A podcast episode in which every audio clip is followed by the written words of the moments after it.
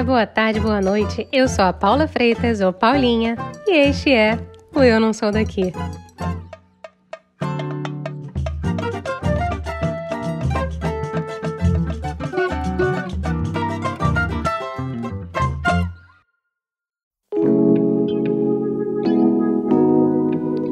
Mesmo quem nunca curtiu as aulas de ciências na escola ou vive numa caverna, não conseguiu fugir da cachoeira de notícias científicas sobre vacina, vírus, testes clínicos e todo esse universo desde o início dela, a pandemia da Covid-19. Fala sério, aposto que você assistiu uns videozinhos lá do Atila Marino, vai? A parte tensa é que é Inegável o crescimento paralelo da propagação obscurantista, o negacionismo científico e os constantes ataques às universidades, cientistas e pesquisadores no Brasil. Para piorar um pouco mais a situação da ciência brasileira, eu vou te contar uns dados tensos, tá? O Conselho Nacional de Desenvolvimento Científico e Tecnológico, também conhecido como CNPq, está com o menor orçamento do século XXI. Entre 2011 e 2020, a quantidade de bolsas caiu em quase 50%. Nossas universidades públicas concentram a maior parte da produção científica nacional e continuam sofrendo com a falta de verba. Não é à toa que nas redes sociais tem rolado uma pesquisa chamada Diáspora Científica do Brasil, para quantificar quantos cientistas brasileiros têm saído do país. O biomédico Markley Silva foi um dos cérebros que deixou o país nos últimos anos, em busca de uma oportunidade de doutorado na Alemanha, em Düsseldorf. Natural de Feira de Santana, ele explica como ainda se percebe no processo de adaptação no exterior, mesmo após três anos, e revela por que foi para a Europa se aprofundar em esclerose múltipla. Ele também conta as diferenças de ser cientista nos dois continentes e comenta sobre a xenofobia velada que teve que encarar. Bora lá! Seja muito bem-vindo ao nosso podcast, Marco. Obrigado. é muito legal estar aqui com vocês. A gente que agradece um monte. Conseguimos. Eu estou atrasada, confesso, para o povo que está ouvindo a gente. Não tão atrasada, mas, mas faz, faz parte.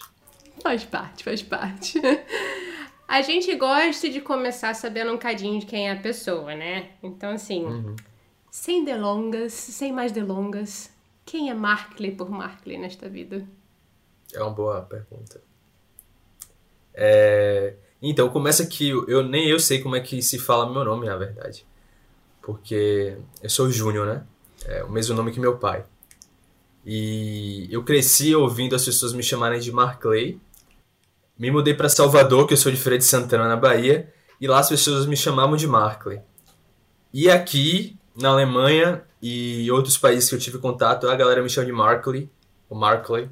Então, me chame como quiser, eu não me incomodo muito com isso. Mas é isso, como eu falei, eu sou de Feira de Santana, na Bahia, e. Cara, sempre foi muito simples, assim, sempre tive vontade desde jovem de poder morar fora, de poder trabalhar com alguma coisa relacionada à ciência e tal. E se fosse me definir hoje assim, Markley por Markley ou Markley por Markley, seria uma pessoa muito satisfeita com o que pode contribuir para o mundo, com o trabalho que tem, com a família que tem. Eu sou casado, tenho uma esposa e são alguns dos dos milestones que eu consegui cumprir na minha vida já e que eu sou muito realizado. E a gente pode conversar com mais detalhes sobre essas coisas, mas é basicamente um cara simples que gosta de música, de black music, gosta de comida, comida boa. Oh! E viajar bastante. Sucesso, é, já é coisa boa pra caramba nessa vida já. É. E você tá no país com a melhor comida, eu acho. Nada. Ó, há quem diga que a melhor comida é de onde a gente vem. Eu não duvido. Às vezes eu não duvido. Realmente tem coisas que, meu Deus do céu. E onde eu tô, não tem como comparar, meu Deus. O Brasil que dá lavada nesse sentido com a Alemanha, com certeza. Você tá na Alemanha desde 2018.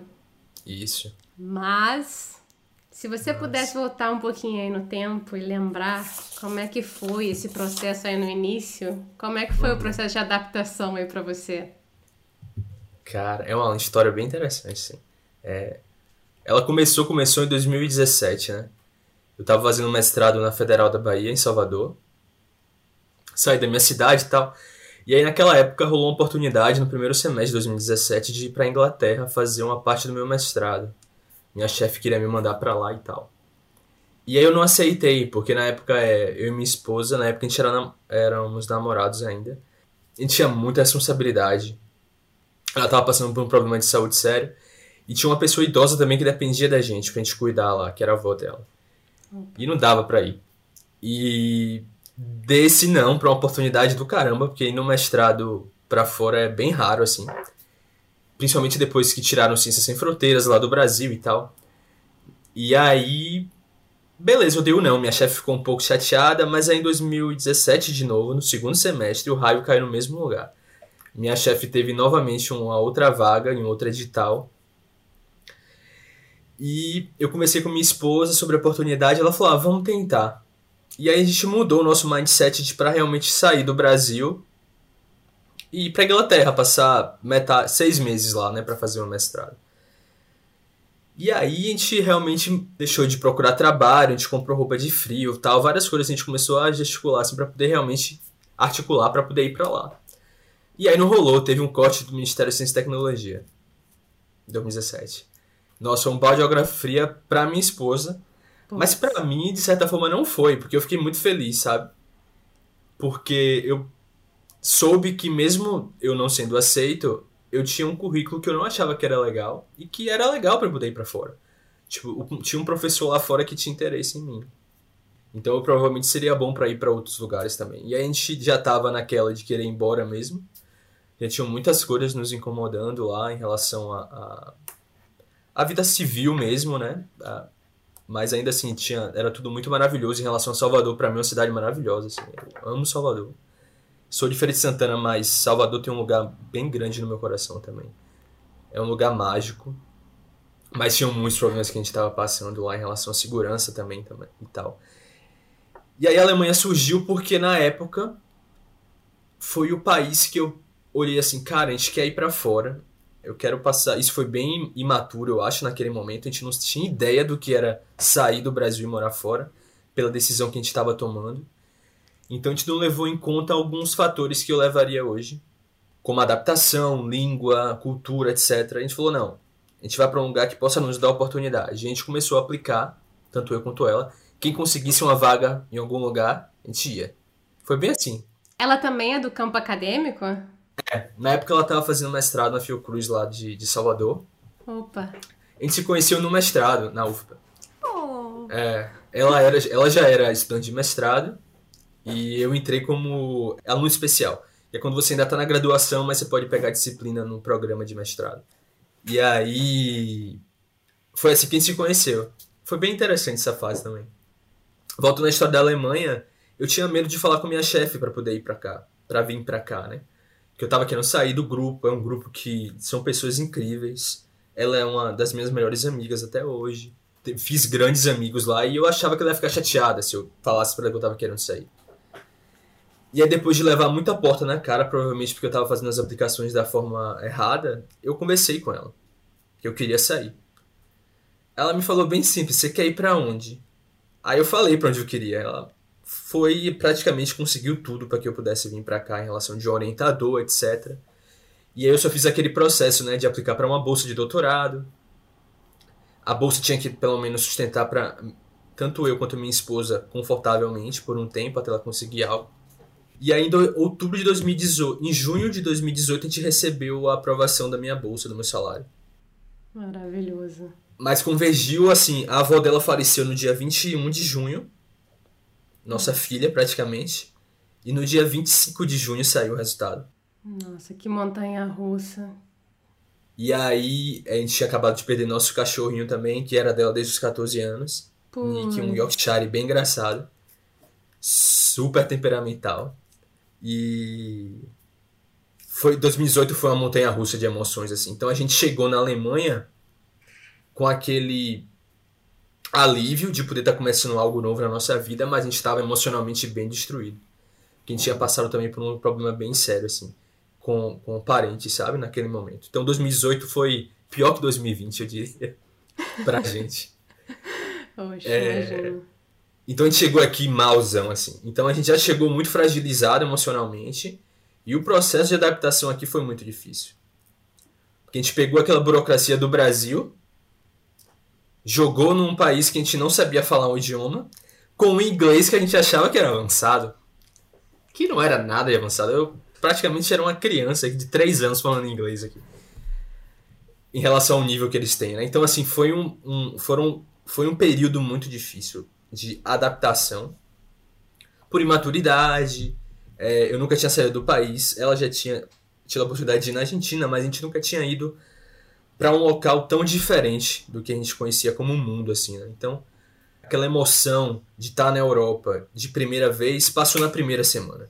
Porque é diferente quando você vai fazer um doutorado sanduíche, por exemplo, que você deixou suas curas no Brasil. Uhum. A gente investiu tudo que a gente tinha para vir para cá. Foi mais de 20 mil reais que a gente investiu. Tudo que a gente, tinha, a gente investiu para vir para cá. Carro, a gente vendeu roupa, a gente vendeu todos os eletrodomésticos do apartamento, tudo a gente vendeu. A gente ainda pegou empréstimo para poder vir para cá. Então, assim, a gente chegou aqui, na primeira semana foi maravilhoso, mas quando começou todo esse processo de estresse, que é totalmente comum, mas na época a gente estava tão fragilizado que foi. Cada não ou cada problema era uma porrada muito grande, né? Imagina. A gente ainda está, né, em processo de adaptação, acho, mesmo com três anos. Pra gente, talvez pela é, não ter a experiência do que é realmente estar vivendo em outra cultura e nunca ter saído do Brasil e sair com essa visão do Brasil, ah, tudo é muito melhor no outro lugar.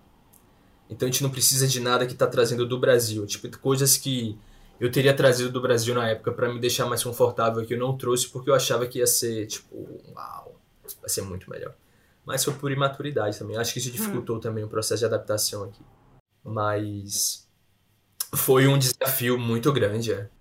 Você acha que foi uma questão de também por estar longe, na verdade, acho que são só vocês dois aí, né? Isso também é. pode pesar um pouco, porque vocês não têm uma rede de suporte, né? Não tem uma família, sim, tem gente, sim. sei lá, tem gente que vai encontrar o irmão, a irmã, ou a cunhada ou o cunhado que tá morando fora, não sei. E vocês são só vocês dois, né? Um segurando a mão do outro aí para não uhum. despencar, no fim das é. contas.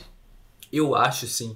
Eu acho, eu, tenho, eu consigo entender hoje que na, as pessoas que nós éramos naquela época, o fato de eu ter conseguido uma oportunidade muito legal, que é uma oportunidade ímpar, assim, é bem, é bem raro esse tipo de oportunidade acontecer como aconteceu, isso fez com que a gente não considerasse muitos fatores. Né? A gente nunca foi muito próximo, eu diria, dos nossos parentes e tá todo dia junto e tal, etc. A gente era muito mais próximo dos nossos amigos, ainda mais por eu morar em outra cidade o meu sogro, por exemplo, mora distante da gente, minha sogra já faleceu há muitos anos também. Então a gente tinha uma relação muito mais próxima com os nossos amigos.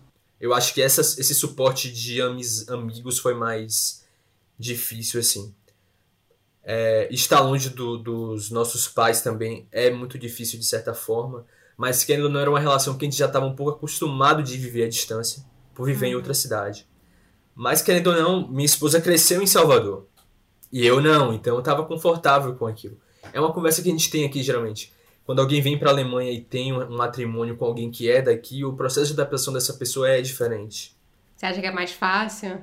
Eu não diria que era mais fácil, mas ele talvez seja um pouco mais simples. Porque aquela pessoa que está ali, ela já conhece como aquele país funciona. E quando são dois que não têm experiência nenhuma sobre como esses processos acontecem, e aí quando bate com vários, várias coisas que aconteceram aqui em relação ao atendimento mesmo, é muito complicado, cara. Porque aí são dois pássaros machucados tentando voar juntos e é complicado pra caramba. É o cego, é o cego guiando o cego. É, é o cego guiando o cego, exatamente. É, foi. É, hoje eu paro pra lembrar, assim, é, foi muito engraçado. Ele se meteu em cada coisa, assim, por não saber mesmo. E ai, qual ai. foi, assim, você acha que foi o maior choque cultural? É, que tem sido o maior choque cultural nessa jornada? Você acha que foi a língua? Você falou a questão do inglês aí. Eu imaginava. Eu imaginaria que fosse o alemão, que, putz, aí entra em outra dificuldade, Cara, né? eu entrei, eu cheguei aqui com um nível de inglês bem ruim, muito ruim, eu acho, para o que eu consegui alcançar hoje. É, eu tinha, por conta do trabalho, né, mestrado, graduação, eu tinha um contato com o inglês muito mais de ouvir e de escrever. Mas o meu speaking era muito ruim. Né? Então, fazer conexões com tempos verbais no speaking era difícil. Então, me expressar era complicado. E era o mesmo problema para minha esposa. E a gente teve a sorte de ir para uma cidade que é Düsseldorf é uma cidade é, que tem muitas pessoas que falam inglês e muito imigrante também. Então a gente teve a possibilidade de ter uma vida um pouco mais fácil aqui porque muita gente fala inglês. Opa! Então isso facilitou. Só que para desenvolver na minha carreira o inglês é essencial. E quando eu cheguei aqui eu tive que realmente escolher, olha, o inglês ou o alemão o que é que aquilo que eu preciso realmente avançar para conseguir crescer como eu quero. O alemão vai me ajudar mais do que o inglês me ajudaria, então eu optei pelo inglês.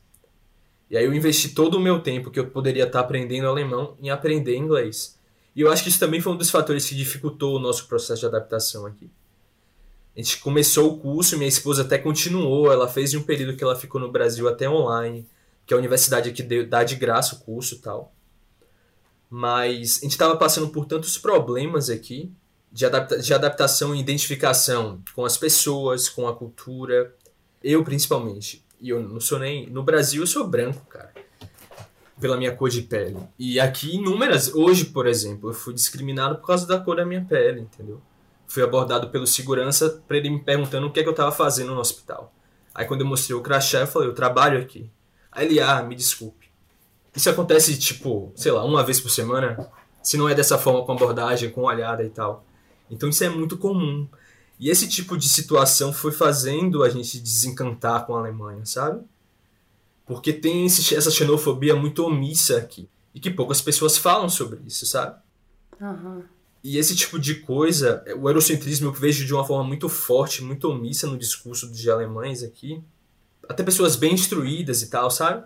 é, é uma falta de informação um pouco de como é o mundo fora da Europa, sabe? Uhum. E isso às vezes traz situações muito desconfortáveis para quem é imigrante, principalmente pessoas que vêm de países que são considerados não desenvolvidos. Então a gente passou por várias situações aqui, assim, dessa forma, sabe? E tudo isso foi trazendo desencanto, e essas situações acontecendo, acontecendo, acontecendo, a gente falou, pô, eu não quero mais estudar alemão, sabe? Tipo, eu tô me forçando a falar uma língua que não tá me satisfazendo mais. Uhum. E, e aí foram juntando com várias outras coisas. A gente passou por. por a gente sofreu até golpe aqui. Que isso, sério? Sem querer, ela vendo algumas. alguns métodos de. de payback, que tem, aqui tem vários, né? E payback é uma forma muito legal de você conseguir dinheiro de volta comprando muita coisa. O que, que é payback? Tipo, porque tem gente que não sabe o que é payback. É, sei lá, você compra. É, tem, um, tem vários grupos de payback aqui e você faz compras nesses, nessas instituições que fazem parte de um grupo de payback. E dentro desse programa você constrói pontos. E aí depois, uma vez que esses pontos estão acumulados, você vira isso em dinheiro. Então você pode comprar novamente nessas lojas onde você gastou o dinheiro. Isso é uma forma legal. Minha esposa ela trabalha em consultoria financeira, né? ela estuda muito sobre isso. Tanto que ela é que organiza tudo isso na nossa vida e tal, ela tem grande experiência nisso. E ela estava fazendo o que ela já fazia no Brasil, ela estava tentando implementar aqui, logo no início isso, eu acho que a gente tinha dois meses aqui. E aí tinha um desses programas onde ela apertou só para saber como era esse programa. E esse ai, programa ai. direcionou ela para uma página já dizendo que ela ia receber o cartão em casa. Eles traçaram o nosso IP da, do, do da internet e mandaram um cartão pra gente. Caraca, isso é ilegal, é contra o GDPR, como é que é o nome? Mas o que acontece, a gente acabou descobrindo, a gente teve que ir para o seguro, é, para direito do consumidor, a gente chamou amigos que falavam alemão para poder falar com a gente, um advogado da prefeitura teve que representar a gente no processo, e isso a gente com seis meses aqui na Alemanha. Caraca! É, os caras mandaram uma carta dizendo que a gente ia ser preso porque a gente pediu o cartão, não usou e tinha 300 euros sendo segurados. A gente nem sabia disso. Velho, foi realmente uma, uma situação bem assim, complicada. E aí tudo isso foi acumulando, acumulando, acumulando, acumulando, acumulando. E aí falou, caramba, velho, eu não acho que a gente vai conseguir ficar nesse país assim. E até esse momento era tudo muito imaturo pela forma que a gente via o mundo, né? Coisas como essas talvez não nos incomodassem em outro país ou no Brasil Mas aqui a gente já tava tão mal que tava incomodando muito, né? E aí, hoje, eu consigo enxergar que não foram essas coisas mais do primeiro ano que nos fazem sair. Ou não querer ficar, porque a gente não quer ficar, isso é definitivo. Uhum. É, são formas que a cultura, a população alemã vive, enxerga a vida que a gente não se identifica. E não quer dizer que a gente é melhor do que eles ou eles são melhores do que a gente por isso, é só porque a gente não se identifica, sabe? E, claro. uma concepção que eu tenho desse processo que a gente está vivendo aqui é que velho foi super importante. Super importante. Eu viria para cá outra vez, com certeza, entendeu? Porque assim, a forma que a gente enxerga o mundo, nós mesmos, cara, eu sou uma pessoa totalmente diferente do que eu era quando eu cheguei aqui. Minha esposa também. Nós somos um casal muito mais forte, uma família muito mais unida do que a gente era antes. A gente passou muito perrengue, foi muito engraçado. ai, ai. Risos nervosos. Exato, cara, exato. E assim, a gente conseguiu um suporte de amigos aqui sensacional. A gente fez amigos brasileiros aqui, principalmente. E são pessoas que a gente pode contar pra vida e pra morte, literalmente, sabe? Uma família em específico. É, um americano, uma brasileira e dois alemãezinhos. Oh. Não alemãezinhos, né? Uma tem 19, outra tem 10 anos. E eles são incríveis, assim, são realmente a nossa família aqui. E foi com quem a gente conseguiu suporte, né? É, e fora outras redes de amigos que a gente fez e tal. Isso é uma coisa que eu acho louvável, assim. Acho que todo mundo fala isso em unanimidade. A comunidade brasileira se ajuda muito, velho. Né? Eu acho isso muito. Pelo menos aqui na Alemanha eu vejo a comunidade brasileira muito forte, sabe? Uhum. Porque todo mundo passa perrengue aqui. Tipo, todo mundo fala, velho, se adaptar na Alemanha é muito difícil. É muito complicado. E a gente tá aqui, a gente ajuda vocês, tá com dúvida e tal, não sei o quê. Então, todo esse suporte que a gente teve no início foi muito importante. Se não de conhecidos, dos amigos que a gente fez e tal. Opa, com certeza. Que bom, assim, que bom que pelo menos a, a rede de apoio construída uhum. é, virou família, virou família, né? É o famoso é o caro que sai, que sai no positivo no final das contas. Exatamente, exatamente. Mas vou entrar aí agora no mundo que você meio que deu um spoiler aí no início. Pode falar. Mas que eu sou muito curiosa. Porque, assim, falar de uma coisa meio complexa, né? Falar de ti é falar um pouco de imunologia, de esclerose múltipla, de plantas. Mas como é que você entrou nesse universo científico para uma pessoa totalmente não científica como eu?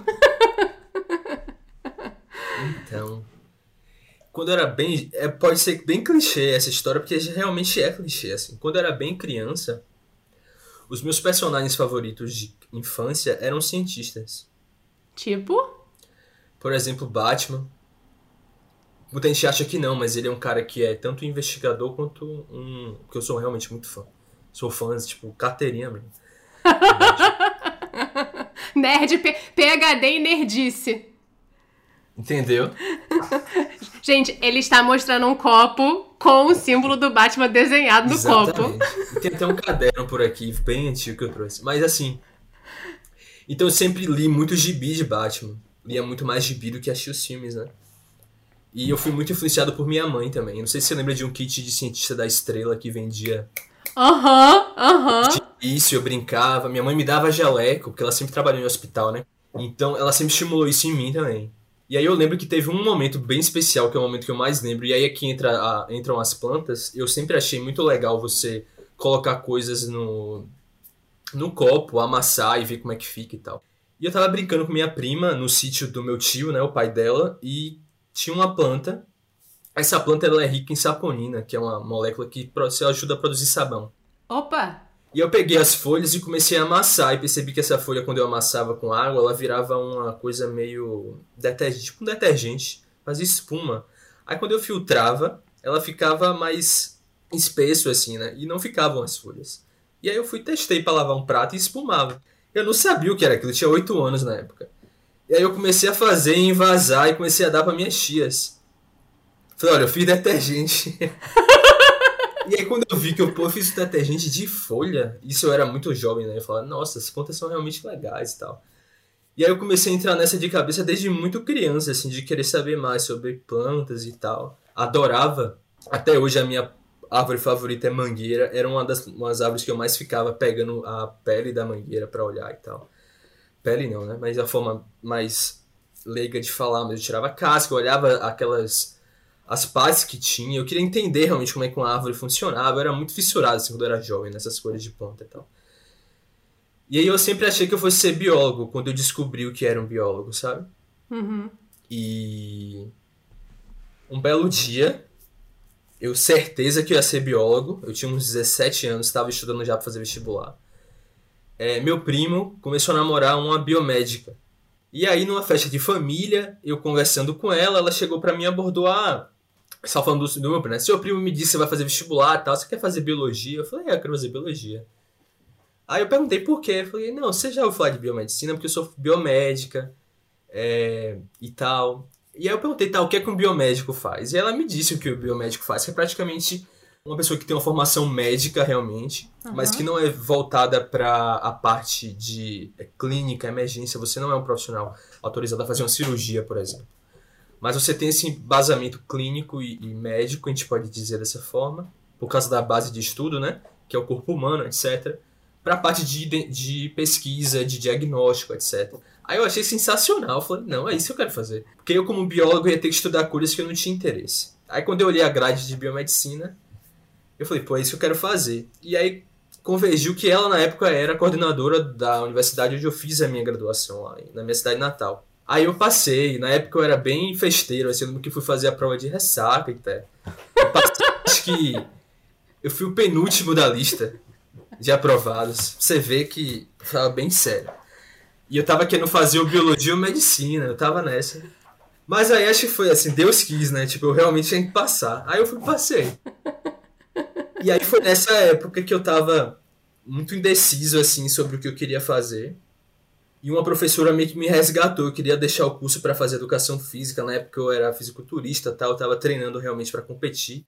E aí ela viu que eu tinha essa toda essa essa, não, eu sou, eu tô totalmente magro, meu corpo não corresponde ao que eu fazia antes hoje. Parênteses, eu tô chocado. Você era queria ser biólogo, aí você foi fazer biomedicina, e do nada você é fisiculturista. É, eu tava treinando pra, pra, eu tava treinando para competir realmente. E eu tava fissurado com, com a educação física em si na época, né? Porque eu sempre fui muito de, de altos e baixos assim. Tava tão animado com a educação física que eu queria largar a biomedicina para fazer educação física. E aí essa professora, ela falou, chegou para mim, que era uma professora de bioquímica, que era, e é o meu exemplo assim, de cientista de plantas hoje, é ela. Ela falou, olha, não faz isso. Eu trabalho com plantas, por exemplo, que podem aumentar a testosterona. Você não quer ir ver como é que a gente pode fazer esse tipo de coisa? Então, assim. E ela me convidou para estagiar, isso eu tava no segundo semestre. Caraca, muito no início. É, muito no início, velho. E aí ela me convidou para estagiar na UFBA, em Salvador, no laboratório onde ela estava fazendo doutorado na época. E aí eu comecei a trabalhar com plantas que, aumentam, que tem moléculas que aumentam a testosterona, fazendo extrato de plantas, um negócio que eu fazia sem saber quando eu tinha 8 anos. E aí eu me encontrei, eu falei, caramba, é isso que eu quero fazer na minha vida, que é muito massa isso aqui. E aí foi passando o tempo, mesmo dentro do curso de biomedicina eu fiz vários estágios de diferentes áreas para saber o que eu queria. Eu queria ter certeza eu tenho um defeito muito grande, eu não gosto de errar. Então eu tava ali estagiando em todas as áreas inimagináveis que biomedicina tinha, eu tava estagiando para eu ter certeza que eu queria fazer pesquisa, sabe? Aí, queria... isso aí, isso aí também tem é. uma ligação com a sua frustração aí na Alemanha, viu? De repente você chegou aí, você viu um monte de erro, você falou, cara, o que que eu fiz? Ah, total, total, total. Tem, velho, tem mesmo. Eu fiz terapia aqui um bom tempo para poder lidar com várias coisas que aconteceram e foi uma das coisas que eu identifiquei foi isso aí. E eu tô tentando melhorar isso ainda. é difícil, é difícil. É difícil, é difícil. É difícil. E, sim, aí foi isso. Aí eu consegui realmente continuar na pesquisa, né? E aí fui pra UFBA fazer o meu mestrado, fiz mestrado em imunologia lá. E durante o curso de biomedicina eu me apaixonei por neuro, neurociência. Eu peguei uma disciplina de neurofisiologia e quando eu comecei a estudar o cérebro mais profundamente, eu falei, caramba, esse órgão é impressionante, velho. Sabe? Me encantei realmente. Mas eu ainda não tinha conseguido fazer a conexão de plantas e cérebro. Uhum. Sabe? Eu, tô, eu, eu também não tô ligando ainda o Lé com CREA, não. Me ajuda aí. E aí, quando eu cheguei no mestrado, eu cheguei lá porque eu consegui fazer um estágio em Salvador, em um outro laboratório, lá onde eu fiz o meu mestrado, através de um amigo da mesma universidade que eu estava fazendo biomedicina. Ele estava fazendo mestrado lá. E ele me indicou para o orientador dele como estagiário. E aí eu entrei. E onde que eu entrei? Eu entrei num laboratório de neuroquímica que usa moléculas de plantas para tratar doenças do cérebro. Aí foi tipo, boa, entendeu? Foi mind blowing, literalmente. É. Eu falei, caramba, eu tô no lugar certo, cara. Tipo, eu sempre adorei trabalhar com plantas, saber das moléculas que tem, e, cara, eu vou poder trabalhar com plantas que vão trazer um melhoramento para um órgão que eu sou apaixonado. Eu realmente sou apaixonado por, por neurociência, neurobiologia e tal. Além de plantas. Eu acho que eu sou mais apaixonado por neurobiologia do que por plantas. Olha. É. E Aí eu me realizei, cara. Tipo, foi realmente muito impressionante. E aí eu tive a oportunidade de trabalhar com uma doença super importante. E foi essa doença, de certa forma, trabalhar com ela que me, me possibilitou vir para cá, que é a esclerose múltipla. Né? A Alemanha é um dos países da Europa que mais tem indivíduos com esclerose múltipla. É um país que necessita muito de tratamentos, sabe?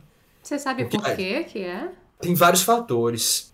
Alimentação, água, suporte de água, como eles têm a, a, a eles têm heavy warrior aqui, como tem na Inglaterra, né? Aquela água pesada, com muito calcário e tal. E tem e baixo lítio, e tem vários papers já mostrando isso, que o nível de lítio, que é um sal mineral também muito baixo nas águas, e isso acontece principalmente em países do norte da Europa, tem uma correlação muito grande com distúrbios de depressão, doenças neurodegenerativas como Alzheimer, esclerose múltipla, etc.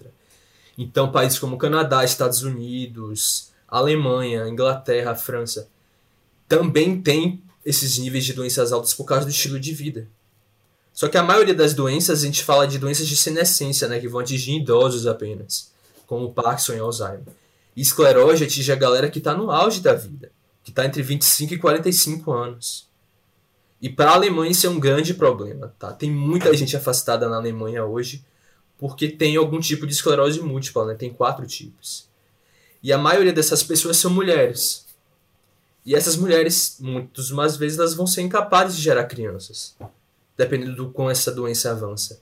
Então você tem um problema geopolítico, de suporte de, de, de mão de obra, financeiro, ainda mais em um país como a Alemanha, que tem uma população idosa muito grande. Opa. E aí a população de jovens aqui também não é tão suficiente para suprir, por exemplo, a aposentadoria desses idosos. E aí você tem uma doença que atinge a população que vai ajudar esse país a chegar para lá para frente. Porque se a gente for falar na real, muitos dos lugares têm interesse de estudar esclerose múltipla porque está impactando o país economicamente. Porque uhum. se fosse uma doença negligenciada como uma parasitose, eles não estavam nem aí, entende? Se a gente for falar na real, assim, tal. Então você vê muito, muito, muita coisa falando sobre esclerose múltipla na Alemanha porque atinge muita gente. Então é bem triste, assim, porque como eu trabalho aqui no hospital, você vê gente da minha idade, velho já usando andador, entendeu? Andando de cadeira de rodas, porque a doença está muito avançada. Caraca. Então, isso também é super importante, né? Tipo, você tem que ajudar essas pessoas. E o que é legal é que tem vários estudos mostrando que moléculas de plantas têm um impacto um pouco mais efetivo e menos efeito colateral do que medicamentos sintéticos. Entendi. E a minha proposta de doutorado era exatamente essa, era trazer moléculas que eu trabalhava no Brasil, de plantas endêmicas de lá, para trabalhar aqui porque o instituto que eu trabalho hoje é um dos maiores institutos da Alemanha para esclerose múltipla, em uma área que a gente chama de reposição de drogas e medicina translacional. A gente pega drogas, por exemplo, e o paracetamol, né, para dor de cabeça. E aí você quer, sei lá, você quer ver se essa droga ela pode ser usada para outra coisa, talvez para esclerose múltipla. E aí ela se enca... isso é o que a gente chama de reposição de drogas, né? Você vai pegar uma droga que já está aprovada para um tipo de doença e vai usar para outra coisa. Mas para usar para outra coisa, você precisa fazer o que a gente chama de desses testes, né? E aí que a medicina translacional entra e por isso esse instituto que eu tô é tão importante, por isso a gente veio para cá tão querendo vir pela oportunidade que aqui é um dos institutos que mais faz liberação de drogas para a medicina transnacional para ser utilizado em humanos que têm esclerose. Né? Entendi, porque então... normalmente, porque normalmente as medicinas que são aprovadas, elas são aprovadas para um uso determinado, tipo um uso específico, né? Exato, exato. Então isso está surgindo porque assim leva muitos anos para você aprovar uma droga dentro dos procedimentos da FDA, por exemplo, nos Estados Unidos. Então quando você está reposicionando uma droga, ela já passou por vários processos burocráticos. Né? Uhum. Então, o que está faltando mais praticamente é o estudo clínico em indivíduos, não estudo clínico, mas estudo em animais, que é o que eu faço no meu doutorado, daquela molécula em um modelo que é igual à esclerose, né? E daí avançar para humanos. E esse processo é um pouco mais rápido, né? Dura de 5 a 7 anos. Porque na real, na real, uma droga para ser aprovada para uma doença neurodegenerativa, em geral, ela vai levar de 20 a 25 anos. Uma droga. Uma droga. é. Seja ela qual for. Na maioria das vezes é. De 20 a 25 anos. Se você começar do início, identificar a molécula, fazer toda aquela parte de química é, inorgânica, caracterizar a molécula, entender todos os tipos de estruturas que ela tem e tal. É muito tempo. Vai rolar uma depressão aqui, tá? É. Então as pessoas que estão doentes, elas não têm tempo para isso, né? Então você vê hoje na, na, na área de ciências da vida, tem muita gente trabalhando com isso, reposição de drogas. E o meu doutorado é totalmente sobre isso. Né? Eu vim trabalhar com seis moléculas aqui. Quatro de plantas e duas que são sintéticas. Acabou que toda a burocracia alemã só me deixou trabalhar com as sintéticas, pelo comitê de ética. Caramba. Infelizmente, é. Então aquelas moléculas que você trouxe do Brasil, você não conseguiu Não. trabalhar com elas. Não. Não oficialmente, assim, para poder ser publicável e tal. Existe um problema muito sério é, no ambiente acadêmico, de principalmente com influência das, das, das de algumas indústrias farmacêuticas, né? É, como moléculas de planta, a patente, ela não pode ser obtida porque é uma planta que não foi produzida por uma empresa, foi a natureza que produziu, aquela empresa ela não vai ter o holding né, daquela molécula. Uhum. Então, esses 20 anos de patente, onde todo tipo de dinheiro e compra daquele medicamento seria de uma empresa específica, é, deixa de ser assim quando é uma molécula natural. Porque aí outras marcas e outras indústrias farmacêuticas vão poder ter dentro desses 20 anos que aquela empresa teria o dinheiro todo para ela daquela droga, vai deixar de ter porque é uma molécula natural. Então ele não tem como cobrar, por exemplo, um valor a mais, porque vários processos burocráticos não tiveram que ser investidos para fazer a caracterização daquela molécula, por exemplo. Você acha, Markley, assim, assim, você estava me contando isso e me fez pensar em outra coisa, que a Alemanha, no fim das contas, é um país conhecido por ter grandes indústrias farmacêuticas, né? Grandes empresas farmacêuticas. Você acha que isso adiciona, adicionou para você, comparado com a sua experiência no Brasil, um outro nível de politicagem barra burocracia barra impedimentos? Como é que foi isso, assim? Você vê a diferença entre Brasil e Alemanha para aprovar isso? É, assim, o processo aqui de comitê de ética e aprovação, ele é estadual e eu estou num estado que é bem burocrático, né? É o estado mais vegano da Alemanha, então todo tipo de estudo com animais é muito mais demorado a, a análise, o que é totalmente compreensível e realmente deve ser mais apurado.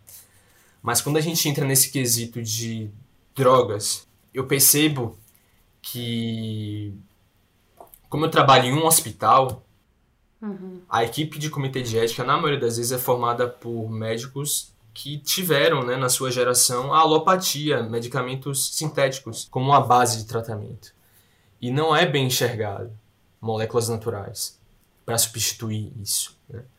E as maiores investidoras em medicamentos para serem aprovados são as indústrias farmacêuticas, principalmente aqui, que tem as maiores, né, indústrias farmacêuticas estão aqui na Alemanha. É conhecido por isso. E eu acredito que isso impactou seriamente também na aprovação para porque eu trabalho no hospital, né? Então, se quando é um centro que tem um tipo de pesquisa científica, mas que não é correlacionado ao que eu trabalho, que é translacional, dentro de um hospital, com pacientes, etc., é, as chances de conseguir uma aprovação para essas moléculas ela é um pouco maior por conta de política mesmo. né? Você não pode contrariar o seu maior financiador. E botando os pontos nos is faz parte, né? Porque é como o sistema funciona, infelizmente. Maldito sistema. Maldito sistema. Mas assim, é, você também fez alusão a uma coisa bem no início do papo, né? Que Uhum. você foi influenci- influenciado, impactado seria o termo correto, pelo corte de verbas, né? Do CNPq, que aconteceu no Sim. Brasil. E, e você tá falando aí, né? Que tem um, um forte investimento na Alemanha, especialmente na área que você tá pesquisando de esclerose múltipla. Você se vê em algum momento voltando para o Brasil, vendo a ciência como está sendo tratada? Essa é uma pergunta que me fizeram há pouco tempo, principalmente que saiu uma, uma matéria bem interessante, né? Falando sobre isso no portal Piauí até. E eu não voltaria se tivesse legal, talvez, pela filosofia que eu acabei despertando aqui em mim de conhecer outras culturas, outras outras formas de se fazer pesquisa, porque eu aprendi a fazer pesquisa de uma forma diferente aqui. Eu consegui crescer como profissional de uma forma absurda, sabe? Tipo, mas eu não voltaria para o Brasil hoje na situação que está, porque está realmente sucateado, é bem triste ver como as coisas estão acontecendo, sabe?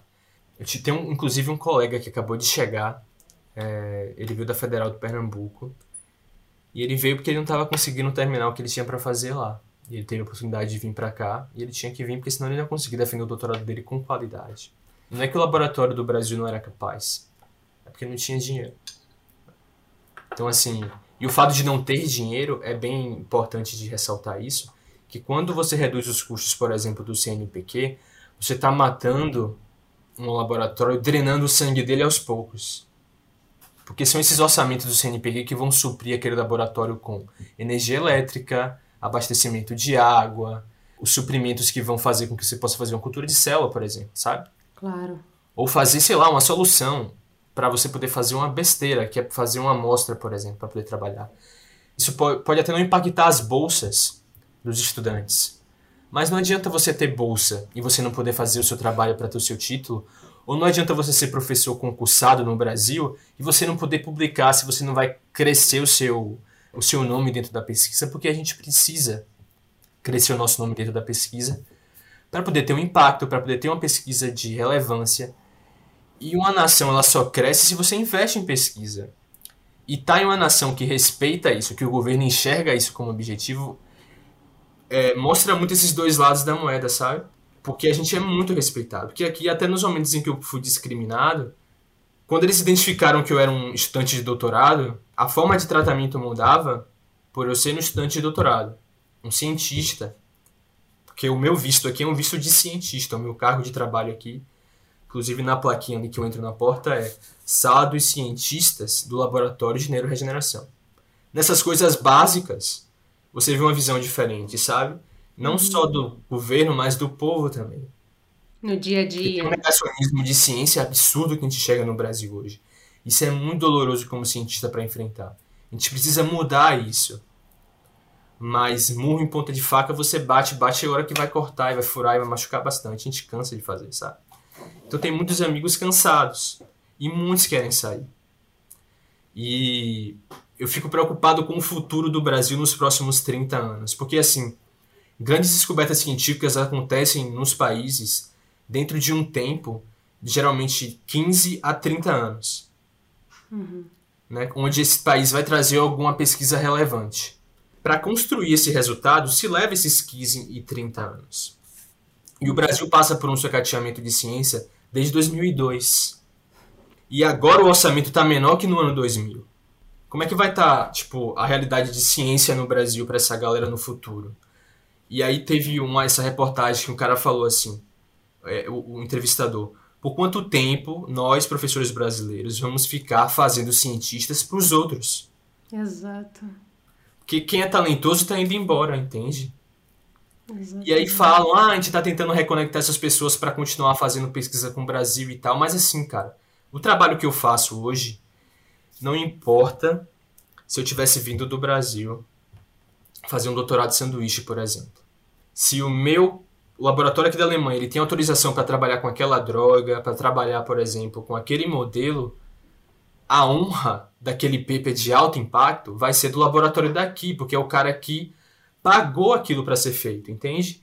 Então não adianta só mandar essa galera para cá tendo pena para eles poderem terminar o mestrado doutorado. Não, tem que melhorar lá para a galera conseguir querer ficar no Brasil, sabe? E a gente cansa de querer ficar, porque o problema não é só educação, né? São várias coisas. São várias coisas. E quando você vem para fora, você começa a enxergar essas coisas com mais é, maturidade e seriedade também. Aí tem aqueles que escolhem voltar. Tem aqueles que não escolhem voltar, que é o nosso caso, por exemplo. É. Realmente é, é duro de ver, é duro de ler, uhum. não estando no, no campo científico, mas tendo consciência da importância, eu acho que dói ainda mais ouvir você falar, né? É, eu acho que esse foi um dos poucos momentos na minha vida que eu vi uma situação em que eu não sabia dizer assim, cara, vai ficar tudo bem. Porque eu só vai, fiquei né? calado. É, porque assim, nesse sentido, por entender a situação, só vai piorar. Talvez isso só se recupere nos próximos 25 anos. Entende? É, 25 porque... anos é muito tempo, cara. 25 anos é muito tempo. Pois é. O impacto que isso vai ter no Brasil é seríssimo. Porque não é só fazer medicamento, não, cara. É ciência política, é você entender sobre o sistema de governos, como é que você faz um método de estudo de, de por exemplo, de pavimentar uma rua de uma forma melhor para gastar menos, de como você vai fazer um serviço de acessar pessoas que têm necessidade numa favela, numa comunidade carente. Tudo isso está sendo impactado. Então, tudo isso vai impactar a sociedade brasileira nos próximos 25 anos. Porque pesquisa é base de avanço da sociedade. A gente vive isso com tudo, com Roma, com a Grécia, com o Oriente Médio, com todas as nações bem-sucedidas. E aí você quebra exatamente essa plataforma, cara. É. Nossa, meu Deus. Eu fico indignado. Compreensível. Vamos mudar então, vamos, Vamos mudar o assunto. Vamos mudar assunto. Pesado, tem que jogar uma pipoca, um negócio aí pra dar uma.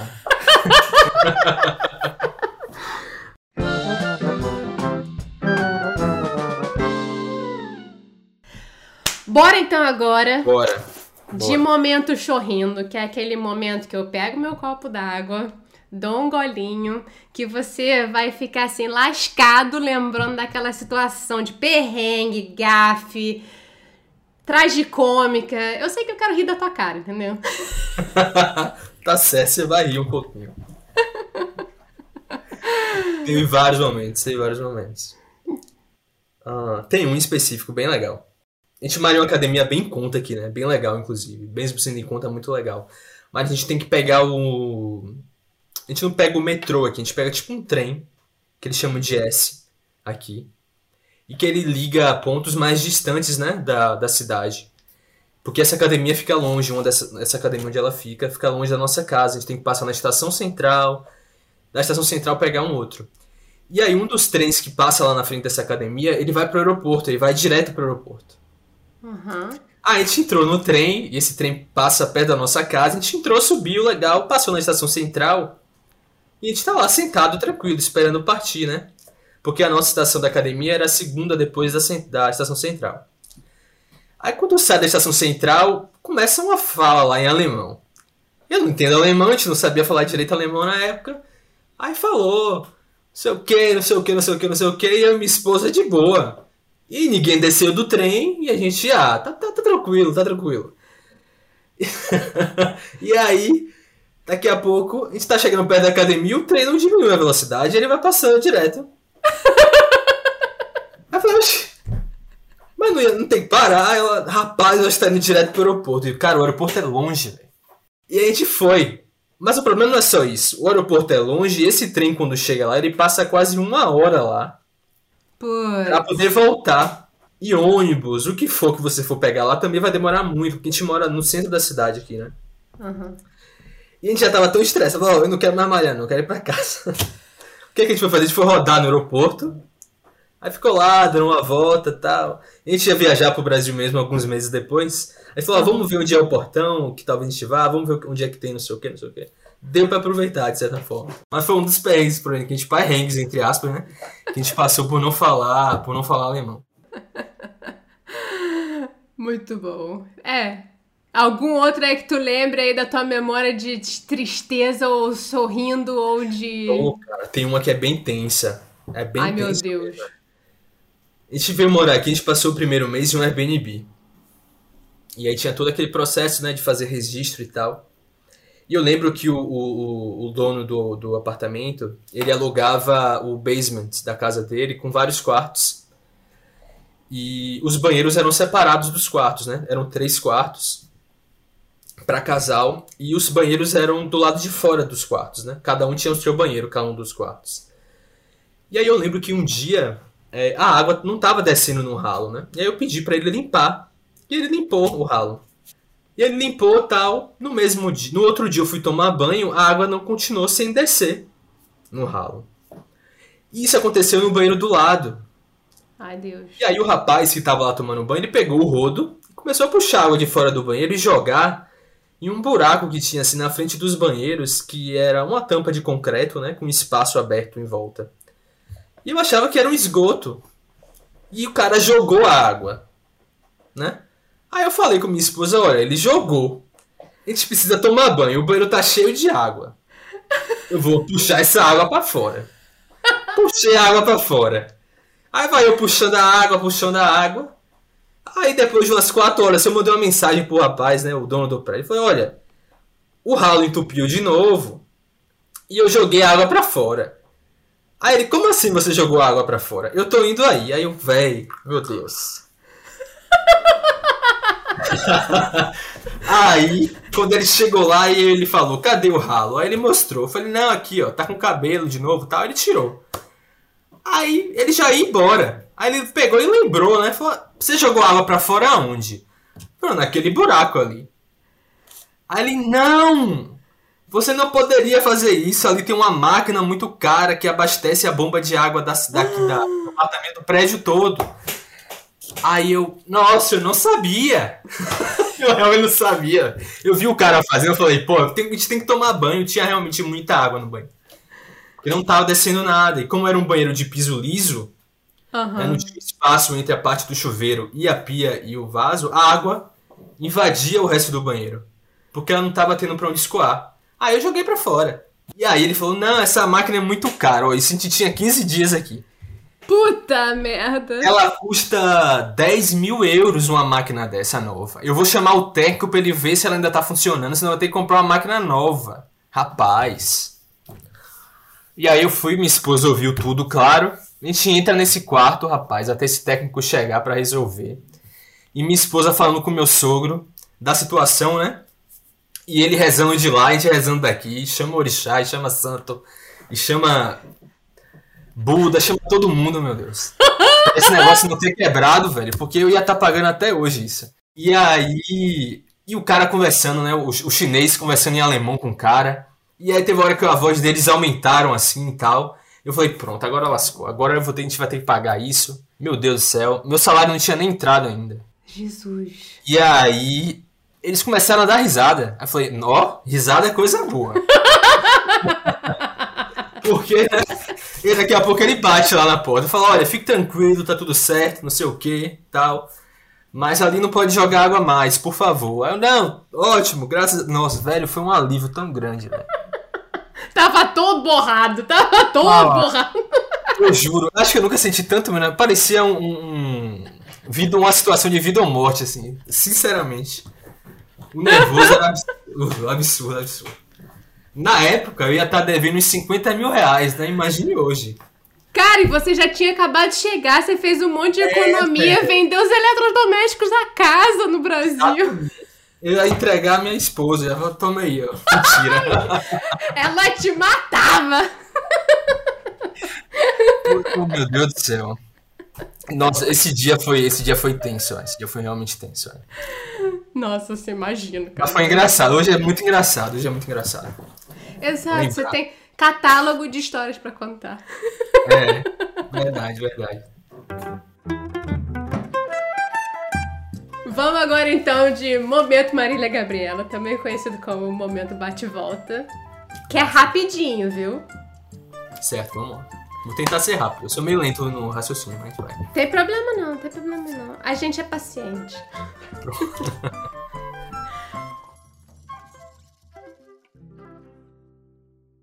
Vamos lá.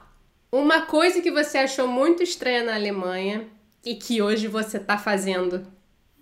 Água com gás. Toda hora. Inclusive eu tô tomando agora água com gás. é. Café ou chá? Nossa, que difícil. Café. A coisa mais irritante de morar na Alemanha é? Xenofobia incubada. E a melhor coisa é? Dignidade. Nossa. Horta na terra ou hidropônica? Horta na terra. Uma saudade do Brasil? Nossa. Só pode ser uma? Só uma. Minha família. Que aí entra amigos e parentes. Feijoada ou maniçoba? Ah, feijoada. Oh! Eu acho que essa aqui você já respondeu, mas Düsseldorf certo é um pouquinho casa? É um tipo um hostel. É tipo um hostel? É. Desconfortável, mas dá pra dormir. Exato, exato. Você não quer passar muito tempo, você já tá vindo a hora de ir embora, é mais ou menos assim. Sendo bem sincero. Agora, sua planta brasileira e alemã favoritas? Brasileira é a mangueira. Não é exclusivamente brasileira, mas das plantas do Brasil é que eu mais gosto que tem lá. E aqui é a é a Baldrian que eles chamam, que é a valeriana. Ah, nossa, é. como é que é que eles chamam? Baldrian. Baldrian. Com certeza não fala assim, tá? Deve ser um Baldrian, alguma coisa assim. Mas para ser mais entendível, eles chamam de Baldrian, é. Vamos terminar então agora, Markley, de modo avião. Para você me dizer aí qual livro, ou série, ou filme, ou música Massa. que você tá curtindo aí para recomendar pra galera. O meu livro favorito, muito esperado, né? Esse que eu vou falar. O Cérebro, de David Eagleman. Olha. Sensacional, assim, eu acho que pra tanto leigo quanto cientista que quer entender mais sobre a importância que esse órgão tem, esse livro é sensacional que ele fala tanto de conexão de pessoas quanto realmente criação de memórias e tal. Muito legal. Nossa, fiquei curiosa. E foi um presente, inclusive, que eu dei pra minha ex-chefe quando eu fui embora do Brasil. Porque é um dos meus favoritos. E aí tem outros dois. Um certo Capitão Rodrigo é o meu livro brasileiro favorito, de Érico Veríssimo. Eu acho sensacional. Sensacional. Foi o primeiro livro que eu me encantei, assim, da literatura brasileira, assim. É, eu acho incrível. Eu era fã de Rodrigo, eu queria casar com Bibiana Terra, tipo assim. é, eu achava que Santa Fé era tipo uma cidade no Velho Oeste dos Estados Unidos e tal. Eu achava sensacional. E eu era muito jovem, eu comecei, eu li o Certo Capitão Rodrigo, eu tinha 12 anos. Nossa. Por causa de minha tia, uma tia minha, que me influenciou muito para estudar filosofia, ler literatura em geral. Sherlock Holmes, por exemplo, é um livro legal também que eu gosto muito. Todos de Sherlock eu acho sensacionais. E tem um que eu tô lendo, quero ler agora, que eu só vi a crítica e tô achando sensacional, que é Os Axiomas de Zurich, de Max Gunther, que fala como a Suíça é um país tão não suscetível a ser rico, é sensacionalmente rico hoje. Então fala sobre várias coisas que é, fazem a Suíça ser o que ela é, né? Atualmente, assim, em relação à, à parte financeira. E eu, isso eu peguei por conta de minha esposa. Minha esposa é a mulher das finanças, assim. Você fica empolgado para falar de finanças por causa dela. É eu, ela conseguiu fazer isso comigo.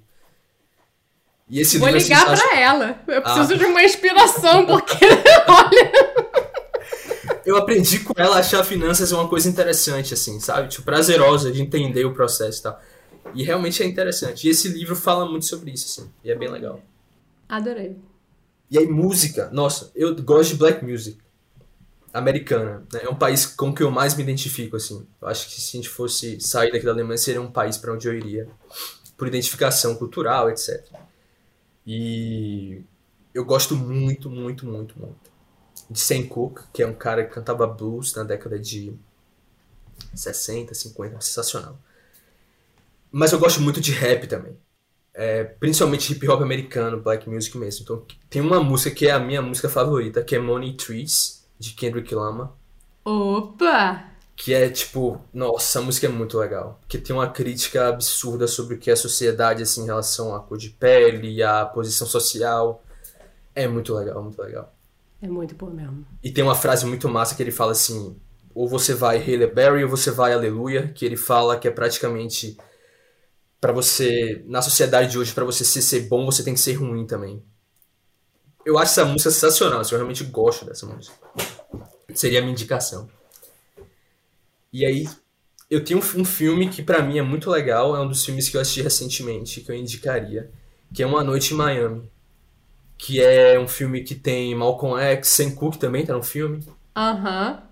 E, velho, a discussão que esse filme traz é sensacional. Acontece tudo dentro de um quarto de hotel e eles saem do quarto e tal.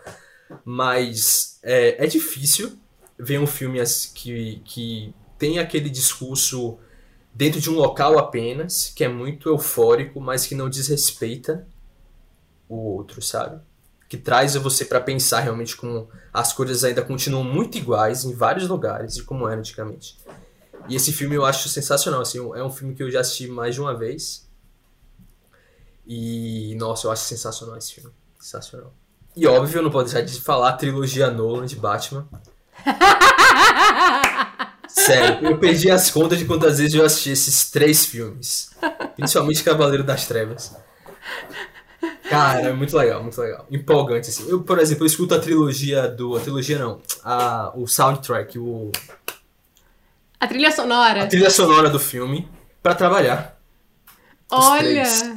Porque é realmente empolgante. Se assim, para começar o dia eu gosto de ouvir, é bem legal.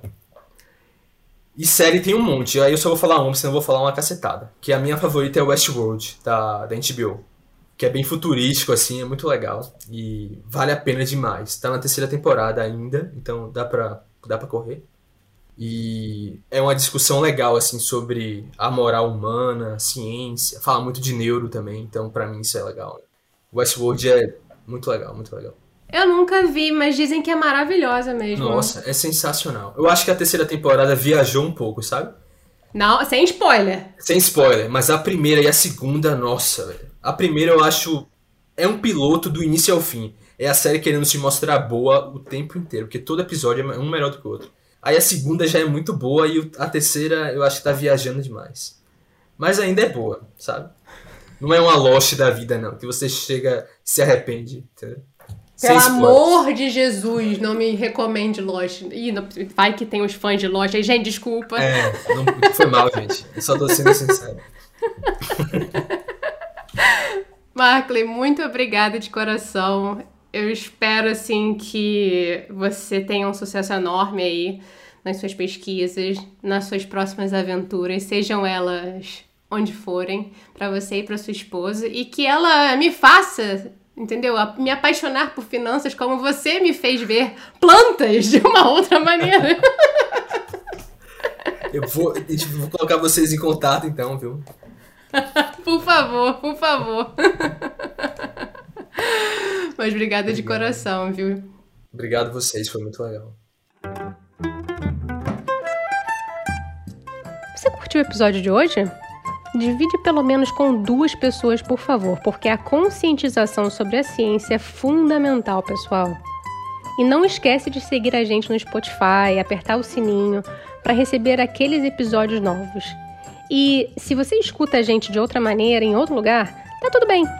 Segue lá também, deixa um bilhão de estrelinhas e aquele comentário sucesso, por favor. E ó, o Markley deu uma chuva de dicas hoje. Segue a gente no Instagram que você pode salvar todas elas sem ter que voltar no episódio, lá no NSDaqui. O Eu Não Sou Daqui foi apresentado por Paula Freitas, editado pela Juliana Oliveira, design gráfico da Gabriela Altran e consultoria do João Freitas. A nossa música tem composição em flautas da Karina Neves, violão de sete cordas e bandolim do Pedro Franco e mixagem do Tito Neves. Valeu, pessoal! Até a próxima!